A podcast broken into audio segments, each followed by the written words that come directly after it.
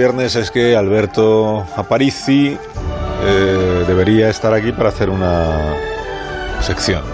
Una sección sobre divulgación científica, que también es cultura, es verdad. Lo que pasa es que Alberto al final no ha venido.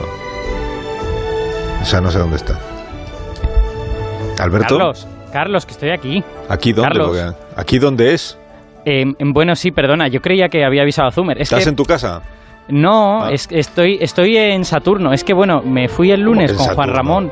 Sí, me, me fui el lunes con Juan Ramón a Titán, que ya sabes que es mi luna favorita del sistema solar, y me he decidido que me he quedado aquí unos días. ¿Quién ¿no? es Juan Por- Ramón? Perdóname. Con, con Juan Ramón Lucas, con Ah, el Juanra. director de la brújula, con Ah, Juanra. Juanra, hombre, magnífico programa y magnífico profesional y mejor persona.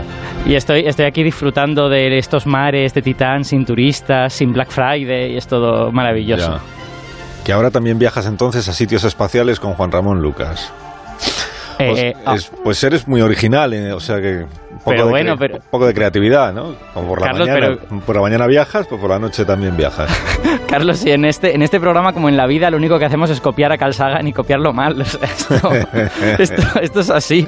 Pero, pero no, en la brújula no hacemos lo mismo. ¿eh? O sea, es, eh, hay algunas diferencias porque. porque qué ¿Qué esto, ¿Esto qué es? eh, pues, pues no lo sé, ¿esto lo habéis puesto vosotros para que me Ah, calle? pensé o que, que- está- que estaba sonando ahí donde tú estás. No, que va, esto tiene que ser vuestro. ¿Que ¿Está pasando algo raro? No. Pues, pues no sé. Entonces, eh, ve- que Fran, mire, se nos ha colado música que, o está, algo así. es que está entrando un señor ¿Cómo que está entrando con un señor? fanfarria incorporada ¿Qué dices? a nuestro estudio en este momento. Pues ese no es mío, ¿eh? No es un invitado Eh, tuyo. Este. eh, pues, no pues se siente, creo- no, se, creo que no- no. no se siente que no es que se ha equivocado usted de programa. Con la venia, señor Alsina, intervengo en esta sección por orden del Sindicato de Invitados Científicos de Radio. Seré breve. Como tribuno de este colectivo, procedo a leer el comunicado que obra en mi poder y cuyo destinatario es este programa. ¿Pero qué es el sindicato de, invita- de invitados científicos? El Sindicato de. Invitados Científicos de Radio hace saber que el pasado viernes fueron vulnerados los derechos del invitado don Francisco Navarro, ¿Cómo? a la sazón glaciólogo. Habida cuenta del tiempo total del que éste dispuso para exponer las materias por las que fue convocado. Este tiempo fue exactamente de 4 minutos y 13 segundos. Esto es solo un 29% del tiempo total de la sección. Esto es menos del tiempo mínimo establecido del 33% según convenio firmado del consabido sindicato. Sección 4, párrafo 18. Dicha vulneración no puede ser ignorada. Por ello, y como la ley establece, ha de llevarse a cabo un desagravio en el siguiente plazo de tiempo. Ya. Ya. Ahora mismo, vamos, ya. Ya. Ya. Por favor, traigan al damnificado, don Francisco Navarro. Bueno, todo esto es culpa de Alberto, que es el que distribuye el tiempo en su sección. Es Oiga, la ley. Es oiga, la ley. pero que, pero que esto, usted no puede decirme cómo hacer la sección. La sección se hace, pues a veces. en Claro que puedo, señora Parisi, cosas, es la pero- ley. pero- En caso de incumplimiento, aténgase a las consecuencias. Eso es todo. Buenos días. Qué espíritu tan navideño trae el del sindicato este. Yo no sabía que había un sindicato de invitados científicos de radio, ni que teníais ahí estipulado cuánto tiempo tiene que hablar el invitado en cada sección. Ni, ni que tenían a un grupo de fanfarria o Tampoco, algo tampoco. por el estilo. Pues esto a mí nunca me había pasado, Alberto. Eh, pues a, a Eres- mí tampoco, tienes, mira. tienes que- una sección ahora mismo que para mí es incómoda, porque me genera problemas de estas características. Esto ni en la política me pasa. Eh, eh, bueno, pues vamos a arreglarlo, ¿vale? Ten cuidado bueno, que se ha quedado el señor este en el control de sonido, que está vigilando. eh, claro, porque es una especie como de policía de, de los, de los invitados. Ha dicho que hay que desagraviar al invitado de la semana pasada ya, ya, ya. Pues nada, pues nada, pues venga, vam- vamos a hablar otra vez de lo de la semana pasada, que es de, de hielo, esta vez sin guion, porque el guion que me había preparado pues lo voy a tirar. Ya, y, pero y- El y bueno, invi- es- ¿y al invitado dónde lo sacamos? Pues el invitado no, no está ahí, no lo han traído. Dicen, eh, hagan, entra- hagan entrada. Eh, Francisco, ¿estás ahí? Sí, sí, estoy aquí. Buenos días. Eh, Está aquí, vale. Muchas Pues gracias por muchas gracias por venir invitado por este señor de las de las trompetas. Eh, bueno, pues pues eso que vamos a habrá- volver a- ver, ahora hay que refrescar un poco la sección de la semana pasada, porque igual hay- habrá oyentes, yo no digo que sea lo habitual, pero habrá oyentes que el viernes pasado pues estaban en otra cosa. Pues claro, todos los oyentes que se han incorporado esta semana, que serán seguro pues pues decenas de miles. Por ejemplo, claro. entonces, eh, bueno, pues venga, vamos a hacer un pequeño recordatorio. Bueno, el viernes pasado lo que nos planteamos es cómo es posible que sepamos que en el último periodo glacial, por ejemplo, eso, eso es una cosa que está en las enciclopedias, las temperaturas eran pues de media 5 grados más bajas que ahora o cómo podemos hablar pues de cuánto CO2 había en la atmósfera antes de que hubiera aparatos, ¿no? Hace mil años, hace dos mil años, ¿no? Y resulta que un lugar estupendo para buscar pistas sobre todas estas cosas es el hielo porque el hielo es capaz de retener información en las diferentes capas que van cayendo año tras año con las nevadas del invierno, ¿no? Y, esa, y esa información se puede mantener ahí porque si el hielo no se mueve mucho, durante cientos de miles o incluso durante millones de años, ¿no?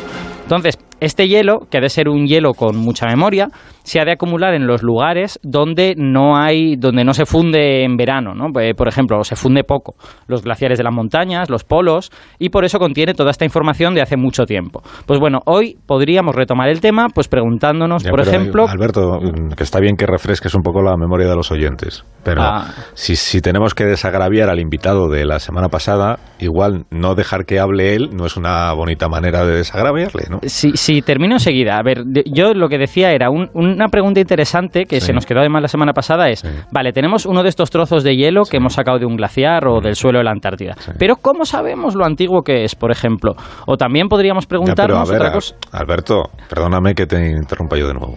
Eh, eh, he hablado mucho, si ya has presentado al invitado, sí. ¿por qué estas preguntas no se las trasladas a él, que es el que realmente sabe de este tema bastante más que tú? Bueno, de hecho, le he presentado, he dicho su nombre, Francisco Navarro, pero no he dicho dónde trabaja, ¿no? Es, es investigador en la Universidad Politécnica de Madrid, ¿vale? En estas, en estas cosas del hielo. Y ahora, ya, y ahora ya, pregúntale algo, ya dale paso para que ya hable él, no tú. Vale, de acuerdo. vamos a ir precisamente con eso. Le has dado los buenos días antes, ¿no? Pues... Buenos días, Francisco. Buenos días, Entonces, pues vamos a empezar por el principio, le puedes decir tú. las cosas eh, que se quedan atrapadas en el hielo. Y estábamos diciendo, hay que saber cómo de antiguo es ese hielo. Entonces, cuando tenéis, tú le puedes preguntar, por ejemplo, cuando tenéis una de esas columnas que sacáis ahí del suelo de la Antártida, ¿Cómo sabéis qué parte de la columna es más antigua y, cómo de antigua es? Y él ahora responde a la pregunta, por ejemplo. Eh, bueno, lógicamente la parte más antigua es la que parte que está más hacia el fondo, salvo que se hayan producido plegamientos. También hay que tener en cuenta que puede haberse producido fusión en la base del glaciar en contacto con la roca y haberse perdido también parte de esos estratos. Pero digamos la parte más interesante es el cómo se realiza lo que sería la datación.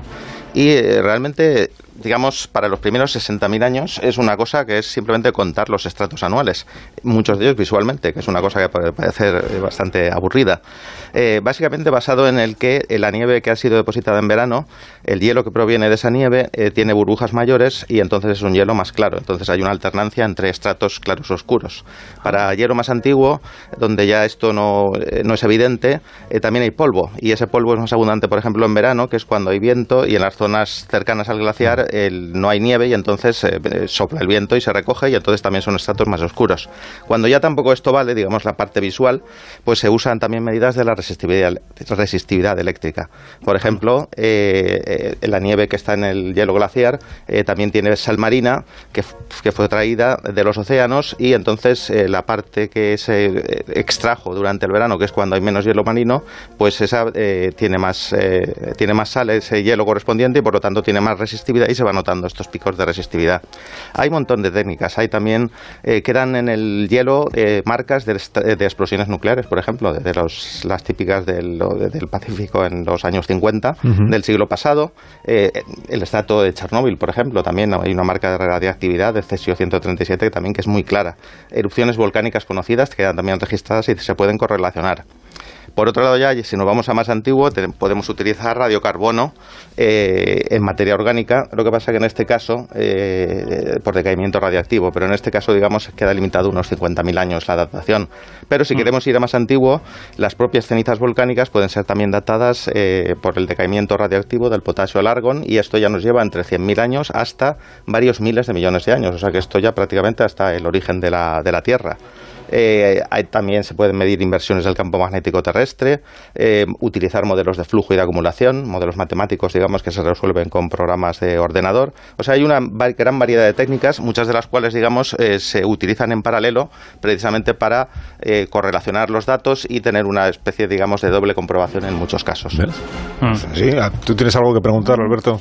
Em, sí, ha, comentado Francisco que bueno que había técnicas que te permiten llegar a miles de millones de años, pero no tenemos hielo tan antiguo, ¿no? El hielo más antiguo es unos cuantos millones de años, digamos, ¿no? Sí, ahora mismo el más, eh, digamos, el datado ha llegado hasta 2,7 millones de años. el encontrado, por así decirlo. Vale, y tengo, tengo otra pregunta. La, la semana pasada eh, hablamos mucho de que es posible eh, en este hielo pues recuperar burbujitas de aire que nos dan pues como una especie de muestra de cómo era la atmósfera ah, en aquella época. Cómo era la atmósfera de hace miles de años. Qué interesante. Y podemos saber pues cuánto CO2 había, cuánto metano había y estas cosas. Pero eh, también hemos visto que hay como reconstrucciones de cuál era la temperatura de la Tierra en esa época. Entonces, ¿cómo, cómo se puede reconstruir la temperatura? Una cosa es saber la composición de la atmósfera y otra cosa es la temperatura. Eh, bueno, en este caso, para el, eh, para el tema de la temperatura, eh, realmente lo que se estudia es la proporción entre isótopos, pero estables. en otras técnicas se utilizan isótopos inestables. En este caso son las proporciones entre isótopos estables del oxígeno. Por ejemplo, hay oxígeno 16 y oxígeno 18. que se diferencian en el número de neutrones. Efectivamente, el oxígeno 18 tiene un par de neutrones más y por lo tanto es, es más pesado, digamos. Entonces, esto lleva consigo que cuando se produce evaporación del agua marina, eh, para producir vapor de agua, eh, es más fácil que se, que se evapore eh, el oxígeno 16 que el 18 porque simplemente que es menos pesado.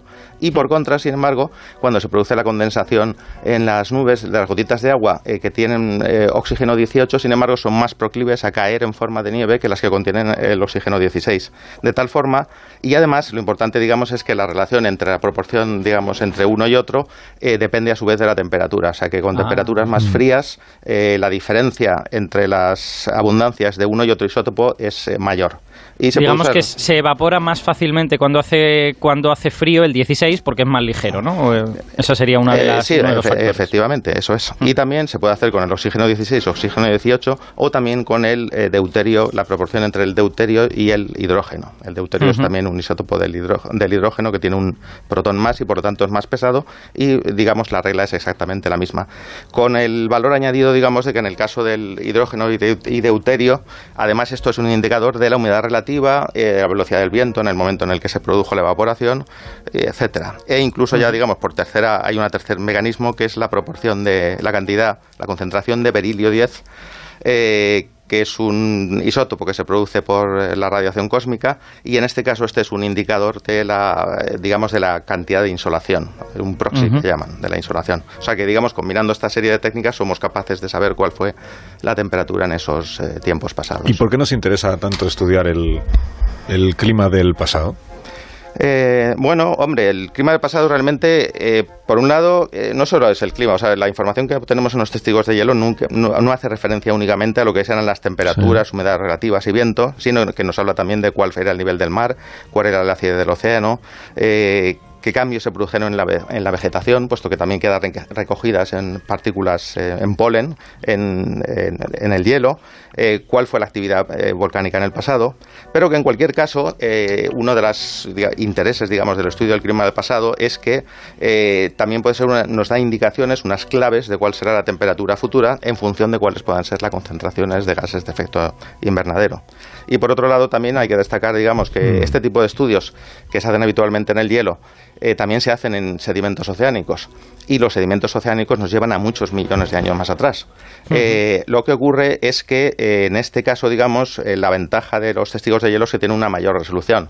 Entonces, esa mayor resolución nos permite, pues, del orden de 10 veces más. Digamos, las proporciones de CO2, si las sacamos de sedimentos oceánicos, pues a lo mejor tienen una incertidumbre de más o menos 20 partes por millón frente a unas dos partes por millón en el caso de los testigos de hielo. Y en ese sentido, el eh, ha habido un famoso glaciólogo, Richard Allen, que habló de precisamente de los testigos de hielo, eh, la datación con testigos de hielo como la piedra roseta de los datos paleoclimáticos, en el sentido de que nos puede servir como herramienta para ir poniendo en su sitio y datar con gran precisión las, eh, las muestras extraídas de otros de otros, por ejemplo, de, sedimentos oceánicos que tienen mucho menos precisión. Y me han chivado, Francisco, que te vas a la Antártida a hacer sí, efectivamente, dentro de una semana salimos ya para allá.